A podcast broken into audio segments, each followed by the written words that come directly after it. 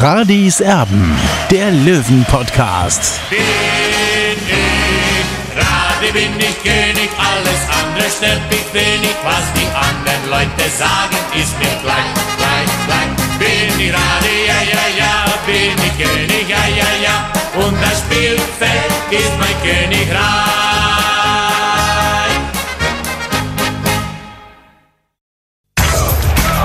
Radis Erben, der Löwen-Podcast. Der Spieltagsrückblick. Hallo und herzlich willkommen. Schön, dass ihr da seid hier bei Radis Erben, dem Löwen-Podcast. Wir sind mittendrin in der englischen Woche in Liga 3 und der Löwe, ja, der hatte es am Abend mit Viktoria Köln zu tun. Also die zwei formstärksten Mannschaften, die sind äh, direkt aufeinander getroffen heute. Und das, was es versprach, ist es am Ende des Tages auch geworden, Olli.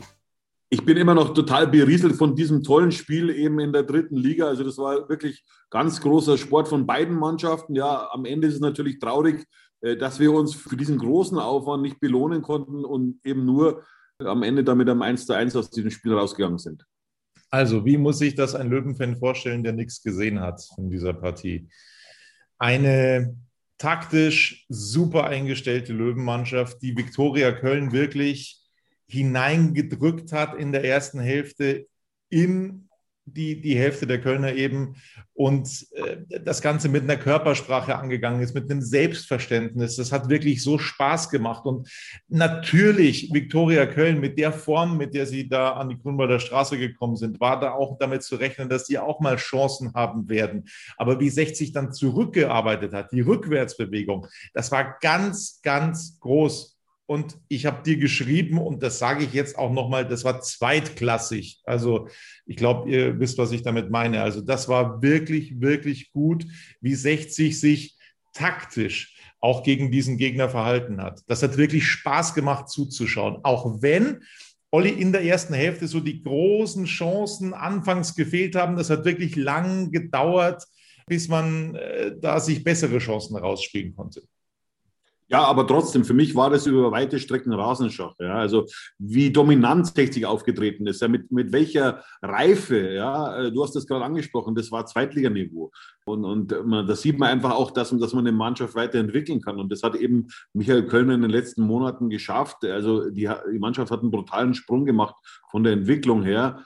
Ähm, ja, also ich war wirklich begeistert und ich bin ja bekannt, dass ich schon ein kritischer Geist äh, bin bei 1860 München, aber das, das, was ich heute gesehen habe, das macht mir echt Mut für die Zukunft. Es hat eine kritische Szene gegeben in der ersten Hälfte defensiv beim TSV 1860 und da muss man ganz klar sagen, wäre der TSV 1860 zweitklassig, jetzt schon, dann hätte es Videobeweis gegeben und Elfmeter für Viktoria Köln. Da kam Belker hier einfach viel zu spät und äh, hat den Gegenspieler dann im Strafraum am Knöchel getroffen, am Sprunggelenk. Und das hätte Elfmeter geben müssen. So fair müssen wir sein. Aber nochmal, das ist keine Kritik. Das ist einfach ganz logisch, dass du gegen so einen Gegner dann eben so brenzliche Szenen überstehen musst. Aber der TSV hat es eben super gespielt, wirklich. Und ich bin auch total begeistert von Richie Neudecker, Olli. Der, der wird immer besser. Jetzt schade eigentlich, dass die Saison jetzt äh, in, in, in, sechs Spieltagen schon vorbei ist und 60 jetzt noch zittern muss. Also ich glaube, wenn die Saison jetzt, das ist jetzt natürlich rein spekulativ, aber wenn die Saison jetzt noch 15, 20 Spieltage gehen würde, ich glaube, dann wären die Chancen für 60 noch größer, da wirklich wirklich dann ähm, am Ende der Saison aufzusteigen. Also das ist wirklich ganz, ganz toll. Neudecker spielt einen Traumpass, überragend diesen Pass für Sascha Mölders und der macht dann sein 21. Saisontor in der 38. Minute. Das war die Pausenführung nach der Pause. Und auch das ist keine Kritik. Hat man bei 60 gemerkt, und das ist völlig logisch, man hat nicht den großen Kader, man kann da jetzt nicht jedes Mal fünf Leute reinwerfen neu. Das geht nicht. Das ist nicht möglich in dieser Saison beim TSV. Und dementsprechend hat man gemerkt, oh, jetzt werden sie ein bisschen müde. Und dann hat eben Viktoria Köln auch Dampf gemacht. Und durch Klingenburg in der 64. das Tor. Was danach kam, Olli, das war wieder ein richtig tolles Spiel von 60 München. Danach sind die Löwen nochmal drüber gegangen, haben nochmal den inneren Schweinehund überwunden, haben nochmal Dampf gemacht, hatten nochmal gute Chancen. Ich erinnere nur an die Chance von Erik Tallich, die knapp vorbeigegangen ist. Also da wäre natürlich auch noch was drin gewesen in der Schlussphase. Ja, absolut. Du hast es angesprochen. Man, Erik Talek hätte sich auch mal ein Tor verdient gehabt, weil der Schuss, das war ganz knapp vorbei am linken Pfosten. Ja, aber so die zwingenden Chancen haben dann trotzdem gefehlt. Und das, du hast es vorhin gerade angesprochen. Eben, man konnte nicht nachlegen. Das ist ja das alte Problem, das alte Thema von mir auch. Äh, dass man eben verpasst hat, den, den Kader ein bisschen breiter aufzustellen, dass man eben nachlegen kann. Natürlich äh, haben wir im Hinterkopf, äh, Kyrin Moll ist dauerverletzt, beziehungsweise ist gerade in seiner Reha auf dem Weg zurück äh, eben ins Mannschaftstraining und äh, Staude, eben der Neuzugang, der Winterneuzugang, äh, hat sich ja kürzlich verletzt, einen Sehnenriss sich zugezogen, sich natürlich limitiert eben auf der Bank und dann merkst du halt auch, wenn Stefan Lex ausgewechselt wird und, und dann mit Fabian Greilingen Offensive, also das war ja leider, muss man sagen, nur mangelhaft für ihn. Wir kommen ja später dazu, eben zu den Noten. Äh, aber da hast du dann schon gemerkt, dass dann wirklich ein Mosaiksteinchen eben aus diesem Kollektiv fehlt. Schauen wir doch gleich zur Bewertung, kommen wir doch gleich zum Thema. Also fangen wir mit Marco Hiller an, der ähm, ja ein, ein ganz, ganz sicherer Rückhalt war. Es gab äh, einen Freistoß von der Strafraumkante, da erinnere ich mich äh, ganz besonders dran. Ähm, den haben die meisten, glaube ich, schon drin gesehen.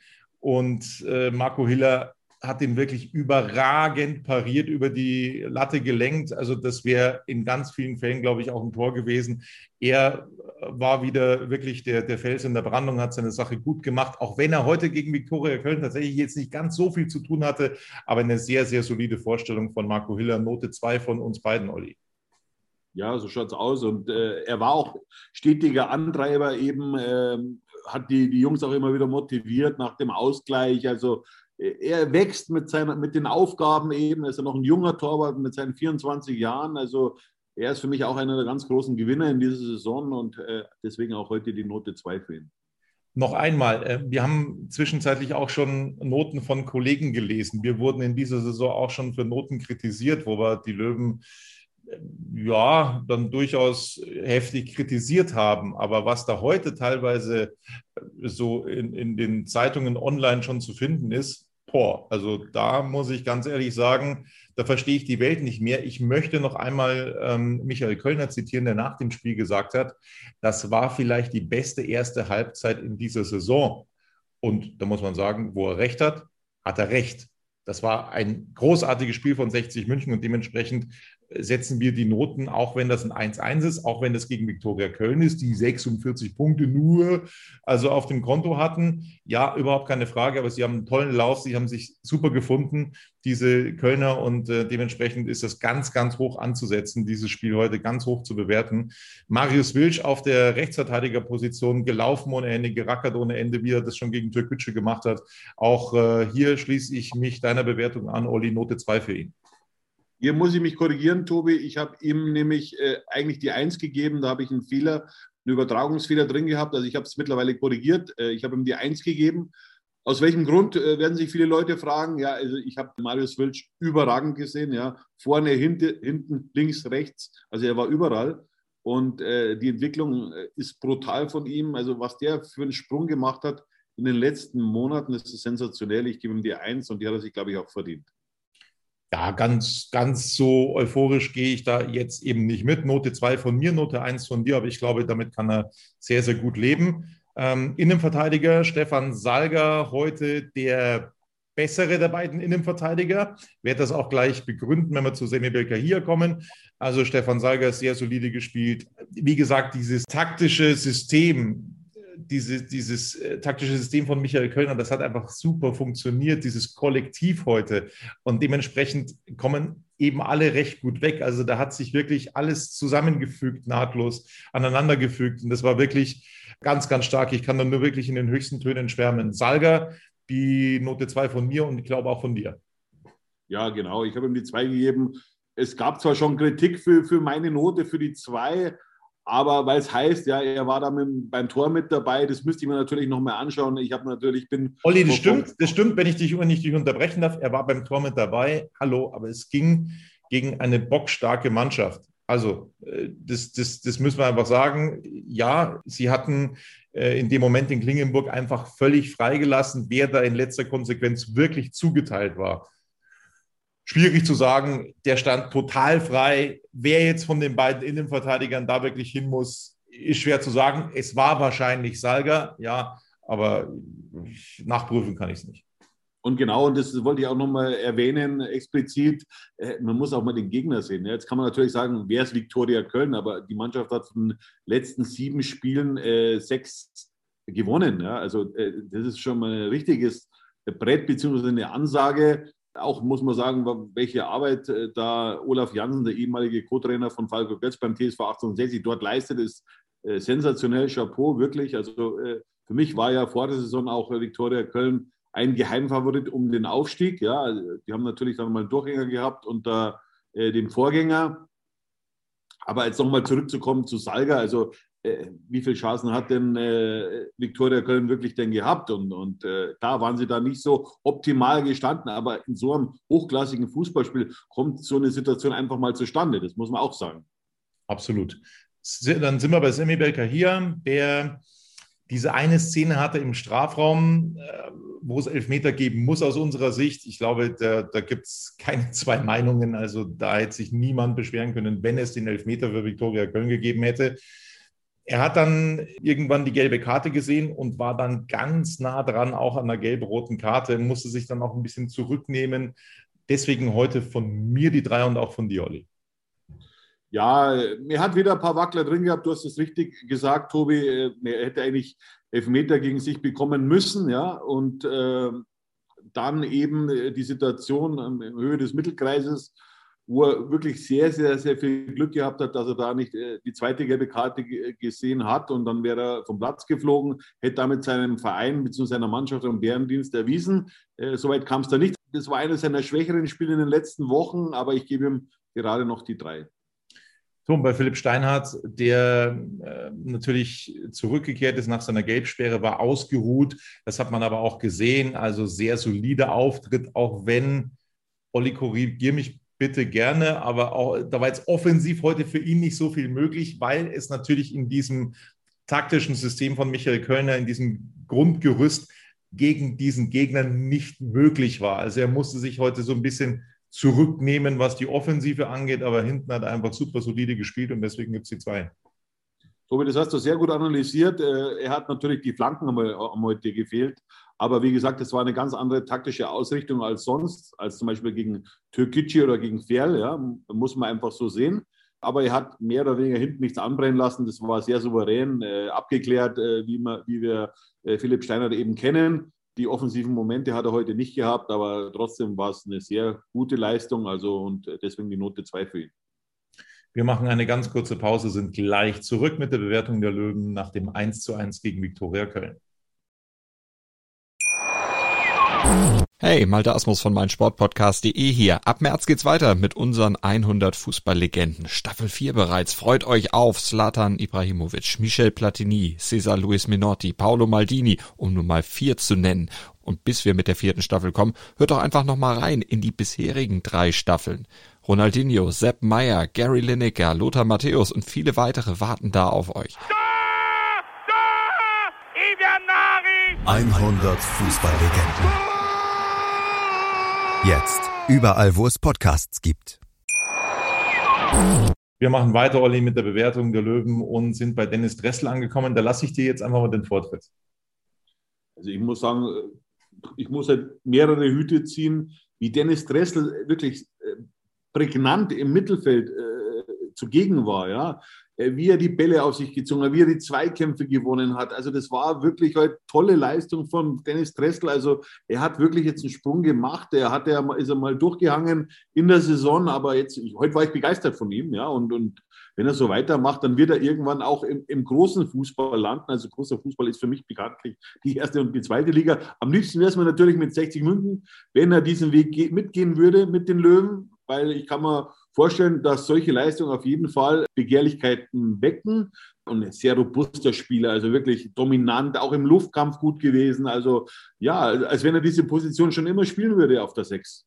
Und er hat da Daniel Wein einfach, muss man so sagen, in den letzten Wochen einfach auch verdrängt. Also die Not macht erfinderisch. Michael Kölner hat ihn auf die Sechs geworfen und das funktioniert einfach so gut, dass da Daniel Wein momentan hinten anstehen muss. Und das soll was heißen, weil ich von Daniel Wein sehr, sehr viel halte. Aber momentan gibt es da bei Dennis Dressel eben kein Vorbeikommen. Ich kann mir schon vorstellen, dass womöglich jetzt äh, in Mannheim vielleicht auch auf dieser Position mal getauscht wird. Vielleicht wird auch mal ein bisschen mehr getauscht. Vielleicht lässt das wieder beisammen. Ich weiß es nicht.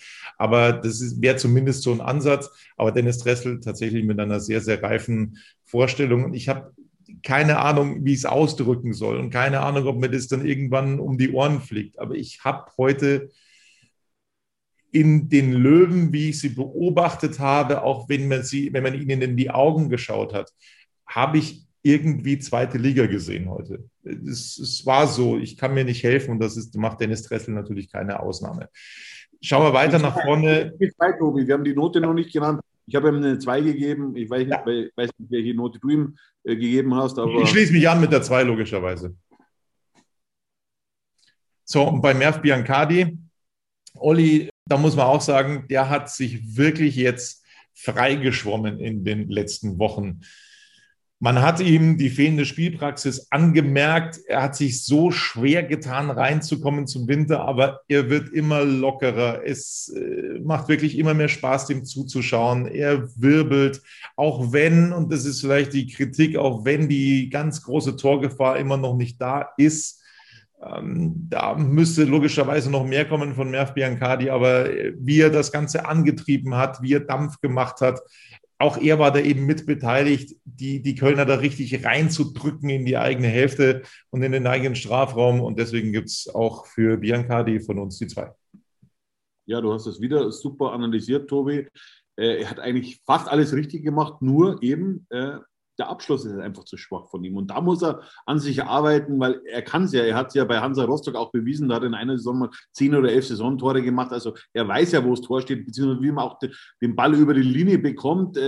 Heute hat er wieder mal ein paar so Situationen gehabt, wo er dann vor der Kiste gezögert hat. Also da muss er an sich arbeiten. Und, aber er ist auf einem richtig guten Weg. Ja. Also ich bin echt begeistert, dass er sich jetzt wirklich so, so du hast es erwähnt, freigeschwommen hat. Genau das ist das richtige Wort. Also ja, und vielleicht ist es auch so gewesen, dass er einfach äh, durch das, dass er lange auf der Bank gesessen ist, beim FC Heidenheim einfach auch diese Zeit gebraucht hat, eben, um, um jetzt einfach diese Form wieder zu erreichen, die ihn eben in Rostock damals ausgemacht hat. Wir schauen weiter und sind bei Richie Neudecker angekommen. Und da muss ich sagen, da habe ich heute echt glänzende Augen gehabt, dem zuzuschauen. Das war echt stark. Und auch bei ihm trifft das wie auf Biancardi zu. Das war jetzt vielleicht in der Vorrunde noch nicht das absolut Gelbe von, vom Ei, was, was Richie Neudecker gespielt hat. Wir haben immer wieder gesagt, er muss mehr in diese Spielmacherrolle hineinschlüpfen. Äh, ich habe heute, ich sage nicht von wem, ich habe heute eine WhatsApp-Nachricht bekommen, auch wenn das natürlich noch ein bisschen weit hergeholt ist. Aber der Inhalt dieser WhatsApp-Nachricht, irgendwie erinnert mich der an Thomas Hessler. also bei der, mit der ganzen Anlage, ne, wie, die, wie die Pässe auch spielt. Das ist ganz, ganz großes Kino, wie Richie Neudecker äh, da in den letzten Wochen aufgespielt hat. Deswegen von uns beiden die zwei. Ja, also Tobi, mit Thomas Hessler würde ich ihn natürlich nicht vergleichen, weil Thomas Hessler war Weltklasse, klar. Aber äh, Richard Neudecker merkt man einfach, er will Verantwortung übernehmen. Er ist sich seiner Rolle bewusst bei 60 München. Er hat lange gebraucht, um an diese Form heranzukommen. Jetzt, aber in den letzten Spielen, ja, er, er hat gegen Ferl das Siegtor gemacht. Er hat äh, gegen Türkgücü getroffen, also äh, jetzt das Tor eingeleitet, überragend eingeleitet, weil er hätte eigentlich schon den ersten Ball spielen können auf Stefan Lex. Da hat er gewartet. Ich weiß nicht, ob er nicht die Lücke gesehen hat. Ich von oben zumindest hatte das so interpretiert, dass er eigentlich jetzt spielen muss. Er hat es nicht gemacht, hat dann aus seiner Sicht den besser postierten Mölders gesehen und äh, der Lohn war dann eben das 1 zu 0. Super Vorarbeit von Richard Neudecker. Und ja, überragend. Also äh, so stelle ich meinen Spielmacher vor bei 60 München. Und ja, du hast es auch vorhin schon gesagt, äh, schade, dass die Saison langsam dem Ende zugeht. Es sind nur noch fünf Spiele übrigens, Tobi. Du hattest vorhin gesagt, es sind noch sechs Spiele, leider nicht ja. mehr. Also es sind noch 15 Punkte zu vergeben. Und ich hoffe, dass äh, Richard Neudecker äh, das ein oder andere Spiel dann auch noch entscheiden wird. Ja, das hoffe ich auch. Also heute natürlich das sechstletzte Spiel. Also um das nochmal rund zu machen äh, mit der englischen Woche, da fällt es dann tatsächlich auch mal ein bisschen schwer mitzukommen. Ähm, dann, äh, was, was ich noch zu Neudecker sagen wollte, genau, was ich mir ein bisschen mehr wünschen würde, wenn er bei den Freistößen noch mehr Verantwortung übernehmen würde. Also wenn er da noch mehr sagen würde, so Leute, da bin ich jetzt der Chef und die Freistöße übernehme ich. Ich glaube, das wäre zielführend. Ich weiß nicht, ob es da irgendwelche Abstimmungen, Absprachen natürlich, auch. Natürlich, natürlich, also wenn man mal Fußball gespielt hat, dann weiß man natürlich, also zu meiner Zeit war es natürlich früher nicht so unbedingt immer, da gab es schon die zwei, drei Kandidaten, aber äh, der Michael Kölner wird sich dabei was gedacht haben, dass eben Stefan Lex die Freistöße schießt. Äh, prinzipiell kann er es ja, aber heute war das ein bisschen glücklos. Wir kommen dann später noch zu Stefan Lex. Äh, bei seinen Standardsituationen, ja, die war nicht das Gelbe vom Ei, aber wie gesagt, da kommen wir später dazu. Genau, machen erstmal weiter mit Erik Tallich, äh, wo ich das mit Biancardi Nordecker so fortführen kann. Man hat den Eindruck, er ist erwachsen geworden jetzt an der Grünwalder Straße und der spielt einfach richtig, richtig gut, macht Dampf ohne Ende, läuft, ist aggressiv, ist auch torgefährlich. Nur das Problem ist, er hat einfach kein Glück. Er hat irgendwie kein Glück, dann schießt er mal gegen die Latte. Wann war das gegen Ingolstadt, glaube ich? Dann schießt er gegen den Pfosten, heute so ein Stück vorbei. Er hat im Abschluss einfach kein Glück. Er ist torgefährlich. Aber es muss endlich mal einer rein von Erik Tallich. Ich würde es ihm so gönnen. Ein großartiges Spiel, wieder Note 2 von mir. Ja, von mir auch. Er war heute ein absoluter Kilometerfresser. Ich will nicht wissen, was er am Ende dann gelaufen ist. Also das war bestimmt um die 12, 13 Kilometer und das ist für so einen Spieler richtig viel. Ja. Ähm, er hat da ein bisschen Pech gehabt, eben bei dieser, bei dieser Situation. Es wäre das 2 zu 1 gewesen. Ich weiß nicht, wie viele Zentimeter der Ball am linken Pfosten vorbeigerauscht ist. Aber mir gefällt er sehr gut jetzt. Jetzt ist, jetzt ist er, die Körpersprache ist jetzt richtig gut von ihm. Ja, und so muss er weitermachen. Ja, und dann ist er auch wirklich eine Verstärkung. Dann kam Daniel Weinfried in der 90. Minute zu spät für eine Bewertung hinein. Also der kam dann tatsächlich zu spät, um auch noch was ausrichten zu können. Wir sind eben jetzt bei Stefan Lex. Ja, dem ich das Engagement nicht absprechen möchte. Er hat eben ja wieder ein bisschen ungefährlich vor dem Tor agiert. Er hat die Freistöße nicht optimal erwischt heute zwar teilweise auch ein bisschen durchsichtig. Da hätte ich mir gedacht, jetzt beim nächsten, den muss jetzt Neudecker machen, dann hat es wieder Lex probiert. Ja, ich ringe mit mir und gebe ihm gerade noch die drei heute. Ja, ich habe ihm die drei gegeben, Tobi, weil es einfach im Kollektiv gepasst hat. Ja, äh, da kann man auch mal einen Schwächeren mitziehen und das hat eben gepasst. Ja, bis zu dieser Auswechslung dann von Stefan Lex. Er ist ja angeschlagen gewesen, hat mir hinterher auch dann der Trainer bestätigt. Michael Kölner ähm, ja, und, und dann hat man schon gesehen, dass ein kleiner Riss dann in, in das Spiel von 60 München gekommen ist. Und äh, ja, jetzt kommen wir dann schon zur nächsten Bewertung. Ja, also im Kollektiv ist Lex, und das möchte ich auch nochmal dazu sagen, unglaublich wertvoll für diese Mannschaft im Kollektiv. Er könnte dann individuell vielleicht eben noch ein bisschen mehr zeigen, aber wir haben es in den letzten Wochen immer thematisiert, dass er eben nicht ganz hundertprozentig fit ist und das hat man eben wieder gesehen. Dann kam Kreilinger für ihn ins Spiel, der mir so gut gefallen hat als Linksverteidiger. Auf der rechtsoffensiven Position hat er das heute nicht so gut gemacht äh, wie zuletzt gegen Türkgücü. Das muss man so deutlich sagen. Er hat brutal viel äh, Engagement wieder reingelegt. Das kennen wir ja von ihm. Er ja, war da mit ganz viel Eifer auch mit dabei, wollte sich da auch den Schneid nicht abkaufen lassen, hat sich da mit ein paar Kölnern angelegt. Ja, aber so richtig viel beisteuern konnte er dann ansonsten halt in der Offensive nicht. Und deswegen können wir ihn jetzt auch nicht so wirklich gut bewerten. Von mir bekommt ähm, Greilinger die Note 4. Ja, und von mir die Note 5, weil ich leider sagen muss, dass er heute total überfordert war. Es ging auch dann so ein kleiner Riss ins Spiel mit seiner Einwechslung. Natürlich war er bemüht, keine Frage. Aber man hat heute schon gesehen, auf dieser Position zumindest in der Offensive, äh, dass die Trauben für ihn sehr hoch hängen. Ja, und äh, sein, sein Mangel, den ich auch immer wieder äh, betone, er hat einfach den Blick zu sehr in den Boden hinein. Ja, also er hat das Spiel nicht vor sich. Ja, er schaut immer auf den Boden, er schaut zum Ball. Ja, das ist ein Fehler, das ist ein Lernprozess, den er mitmachen muss. vor allem junge Spieler machen oft den Fehler, dass sie, dass sie, wie gesagt, dass sie das Spiel nicht vor sich haben, sondern eben den Blick zum Ball gerichtet haben. Da muss er lernen, unbedingt, wenn er will er weiter mit dabei sein und, und will er sich eben dann äh, ja, auch mal wieder für die Startelf qualifizieren. Aber, aber da muss eben der Trainer mit ihm arbeiten. Und heute war das leider nichts von Fabian Kreilinger. Das wird er wahrscheinlich selber wissen, ja, dass es ein sehr unglücklicher Auftritt von ihm war. Und ja, und der Trainer muss ihn halt aufbauen im Training wieder. Ist ganz klar. Sascha Mölders wieder mit einer super Leistung, hatte in der ersten Halbzeit so kleinere Möglichkeiten, so Abschlüsse waren mit dabei, waren jetzt nicht die Großchancen und dann kam in der 38. Minute eben dieses 1 zu 0, wo er wunderbar freigespielt wurde von Richard Neudecker und dann eben in treuiger Manier das 21. Saisontor erzielt hat. Das ist nicht zu glauben. Man hat ihm schon angemerkt, und das ist überhaupt keine Kritik, gar nicht. Es ist normal, es ist eine englische Woche, wieder mal für den TSV 1860, die sie ja vor zwei Wochen schon hatten, im Toto-Pokal.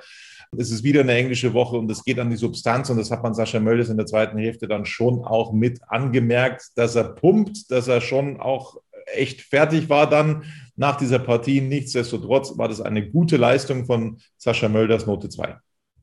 Ich habe ihm auch die 2 gegeben, eben Du hast es auch gerade nochmal angesprochen, Tobi. Leider hat er keine Entlastung vorne, so richtige Entlastung, ja, wo, wo einfach sich die, die Verteidiger auch mal auf einen anderen Stürmer konzentrieren. Dieses Problem haben wir einfach. Ja. Da sind wir wieder bei meinem alten Thema, bei der zu viel zu engen Bank ja, oder, oder zu dünnen Bank. Äh, und da kann man leider nicht nachlegen, einfach auch mal die Mölders äh, mal ein bisschen zu entlasten. Und leider hat man das dann eben am Ende auch gemerkt, dass er relativ äh, müde war, mit den Kräften am Ende war äh, jetzt muss er die Akkus aufladen, dass er eben am Samstag äh, gegen oder bei Waldorf Mannheim wieder performen kann, dass eben äh, die nächsten drei Auswärtspunkte eingefahren werden. Michael Kölner wird sich was dabei gedacht haben. Ich für meine Person, der logischerweise das Training nicht sieht an der Grünwalder Straße, hätte Knöferl gebracht, die letzten 10, 15 Minuten, hätte den eingewechselt. Ich glaube, der hätte noch mal ein bisschen Dampf gemacht weiß nicht, warum er ihn nicht eingewechselt hat heute, logischerweise gegen einen sehr, sehr, sehr starken Gegner in einem sehr gut funktionierenden taktischen System. Ähm, das darf man nicht vergessen. Ich hätte ihn dennoch heute gebracht, den Knöfall. Er ist nicht eingewechselt worden. Sei es drum. Also 1 zu 1 gewin äh, gewinnt schon, sage ich, der TSV 1860. 1 zu 1 trennt sich der TSV 1860 von Viktoria Köln. Ähm, war ein freudscher Versprecher, weil 60 München durch diese 1 zu 0 Führung zwischenzeitlich auch schon in der Blitztabelle auf Platz 2 lag. Es hat sehr schön ausgesehen, Olli. Ja, leider. Also man hätte sich die Tabelle einrahmen können, weil, weil die, diese Aufholjagd, äh, die 60 gestartet hat, ich glaube, es war nach dem 1 zu 2 in Duisburg. Und deswegen ist es so enttäuschend, dass jetzt eben, dass man nach vier Siegen in Folge eben nicht den fünften Coup gelandet hat, sondern eben einen kleinen äh, Rückschlag, Rückschlag erlitten hat. Ich bin schon langsam müde, es ist kurz nach elf, Tobi, 23 Uhr sieben. Also das hat halt schon ganz schön Kraft gekostet da in, auf Giesings Höhen im Grünwalder Stadion. Äh, ja, aber wie gesagt, äh, Bange machen gilt nicht. Es war jetzt ein kleiner Rückschlag, ist noch nichts verloren. Äh, der Trainer hat es richtig gesagt in der Pressekonferenz, die Geschichte ist noch nicht vorbei. Es sind noch 15 Punkte zu vergeben, das sehe ich genauso, ja, aber ja, ähm, jetzt muss trotzdem dann wieder ein Auswärtsdreier her bei Waldhof Mannheim. So ist es. Also es muss aus den letzten fünf Spielen müssen vier Siege her. Das Unentschieden-Spielen, das muss jetzt damit vorbei sein. Ähm, das heißt auch für Michael Kölner, ähm, diese, diese Unentschieden-Spiele, da haben die Löwen einfach zu viele davon in dieser Saison verbucht. Ähm, das geht nicht mehr. Es geht jetzt, es geht jetzt eigentlich nur noch Hop oder Top. Ähm, man muss da auch richtig Risiko jetzt eingehen in diesen Spielen. Ähm, wer nicht wagt, der nicht gewinnt. Das ist ganz einfach. Und ähm, da muss man jetzt tatsächlich echt äh, was riskieren nochmal in diesen letzten Spielen. Ähm, und es ist einfach äh, zu hoffen, dass das dann funktioniert. Ich gehe fest davon aus, ich habe heute ein schlechtes Gefühl gehabt, um ehrlich zu sein. Nach dieser Leistung habe ich ein super Gefühl für kommenden Samstag. Aber da schauen wir einfach mal, wie das dann vonstatten gehen wird. Jetzt schauen wir auf die gesammelten Ergebnisse des Abends. Duisburg gegen Kaiserslautern, da war auch eine Menge los. Lautern hat erstmal geführt. Am Ende ein 2 zu 2. Zwickau lag gegen Bayern 2 zurück, am Ende 1 zu 1. Halle gegen Ferl ebenfalls 1 zu 1. Ausgefallen Uerdingen gegen Dresden. Dresden spielt am Wochenende wieder. Also die sind schon wieder im Training. Am Wochenende wird in äh, Dresden wieder gespielt. 60 gegen Viktoria Köln 1 zu 1. Und morgen am Mittwoch dann folgende Spiele Lübeck gegen Ingolstadt. Schauen wir ganz genau hin. Und wir sind uns relativ sicher, wenn ich da für dich mitsprechen darf, Olli, dass das kein leichter Job wird für Ingolstadt. Wir haben das vor ein paar Wochen gesehen in Lübeck, wie schwer das ist. Und ich glaube, dass Lübeck da richtig äh, Dampf auf die Kette bringen wird. Saarbrücken gegen Mannheim, außerdem Haching gegen Türkgücü, Meppen gegen Magdeburg und Rostock gegen Wien-Wiesbaden. Wien-Wiesbaden ist aktuell sieben Punkte weg von 60 München, rechnet sich noch durchaus Chancen aus auf Platz vier, also für den DFB-Pokal. Und das hat Rostock noch nicht gewonnen, glaube ich. Also tabellarisch mal ganz kurz, auch wenn die jetzt komplett durcheinander gewürfelt ist, ne? durch diesen geteilten Spieltag unter der Woche. Rostock hat jetzt 61 Punkte, Tabellenführer, zweiter Dynamo Dresden 59, 60 war in der Blitztabelle schon zweiter, Ingolstadt dritter 59 und dann kommt 60 mit 58 Punkten. Logischerweise könnte sich morgen der Rückstand wieder vergrößern. Das wollen wir nicht hoffen. Dann kommt Wien, dann Ferl, Saarbrücken, Viktoria Köln, Zwickau, Türkgücü ist Zehnter, Mannheim, Halle, Duisburg, Magdeburg, Meppen, Bayern 2 auf den Abstiegsplätzen Lautern, Uerdingen, Lübeck und Unterhaching. Das also die nicht vollständige Tabelle in Liga 3. Ich habe mir die nächsten Spiele nochmal angesehen und mit so einer Leistung heute, das, das war nochmal, um das zu unterstreichen, die beste erste Hälfte in dieser Saison. Ist mir überhaupt nicht bange. Ich glaube fester denn je dran, dass da was drin ist für den TSV 1860 noch in dieser Saison.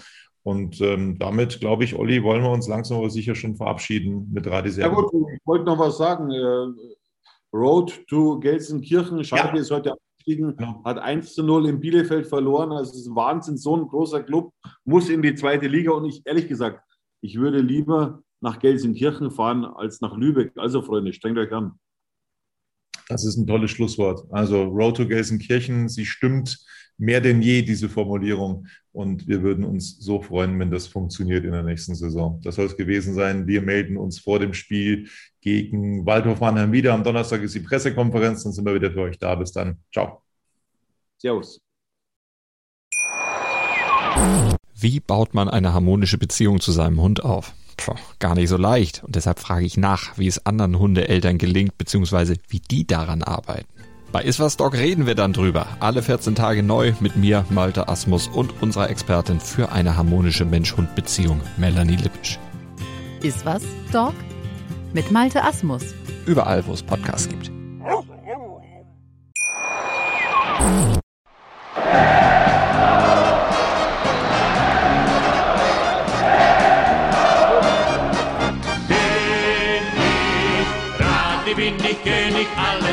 Stört mich wenig, was die anderen Leute sagen, ist mir gleich, gleich, gleich. Bin ich Rade, ja, ja, ja, bin ich König, ja, ja, ja, und das Spielfeld ist mein Königreich.